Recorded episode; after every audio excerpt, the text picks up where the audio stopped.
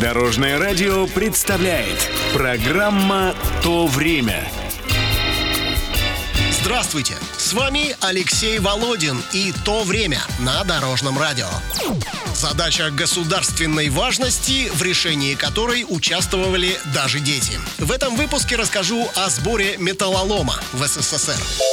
Как все начиналось? В Российской империи скупкой металлического лома занимаются старьевщики. Сломанные вещи, ненужные жестянки отправляются на переработку, но о промышленных объемах говорить не приходится. Новая власть рабочих и крестьян подходит к делу масштабно. В 1922 году по инициативе Ленина образован трест «Металлторг». Внутри него четыре подразделения – Вторчермет, Вторцветмет, Вторресурсы и Облпотребсоюз. Два первых принимают металлы от предприятий, а Вторресурсы и Облпотребсоюз организуют прием от населения. Практически сразу разворачивается широкая агитационная кампания. К сбору вторсырья подключают партийных рабочих и служащих, а за ними учащихся комсомольцев и пионеров. Мы во дворе валяемся и здесь, и там, и тут. И долго дожидаемся, пока нас соберут. Но все же, замечу, личное мы вовсе не старье. Отличное, Приличное. вторичное сырье. Было время. Задуматься о государственной важности сбора вторсырья призывают лозунги и плакаты. Металл собирают все, даже знаменитые мультгерои Крокодил Гена и Чебурашка. В добровольно-принудительном порядке по субботам привлекают работающих взрослых. Мотивацию подогревает возможность взять отгул за определенное количество сданного лома.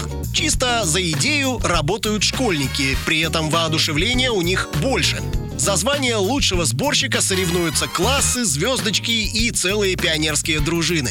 Некоторые юные охотники за железом и почетными грамотами подходят к мероприятию чересчур творчески.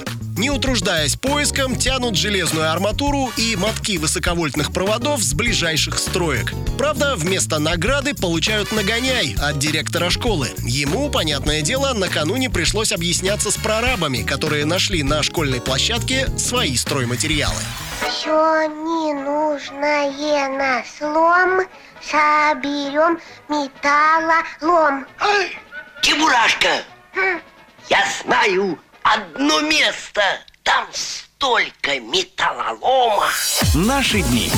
В 90-е сбор вторсырья перестает быть общим делом. Но на железе теперь можно заработать. В силу того, что в России лом дешевле, на Западе возникает огромный спрос на наши цветные металлы. В эту сферу приходит криминал, который переправляет тысячи тонн меди, алюминия и никеля через почти прозрачные границы с Прибалтикой. Контроль государства практически отсутствует. Кто-то успевает сделать баснословные деньги, ну а кто-то получил за работу лишь 9 контрольных граммов металла в голову. Мутный железный поток удалось остановить в нулевые. Сегодня вторичная переработка металла важна даже больше, чем во времена СССР. Ведь потребление стали растет, существующие месторождения истощаются, а новых почти нет. Возможно, пора вновь начинать собирать металл всем миром. Это была программа «То время» с рассказом про сбор металлолома. Читайте или слушайте выпуски на нашем сайте или в мобильном приложении Дорожного радио. Всего доброго! Вместе в пути! Программа «То время» на Дорожном радио. Слушайте по субботам в 11.00 и по воскресеньям в 19.00.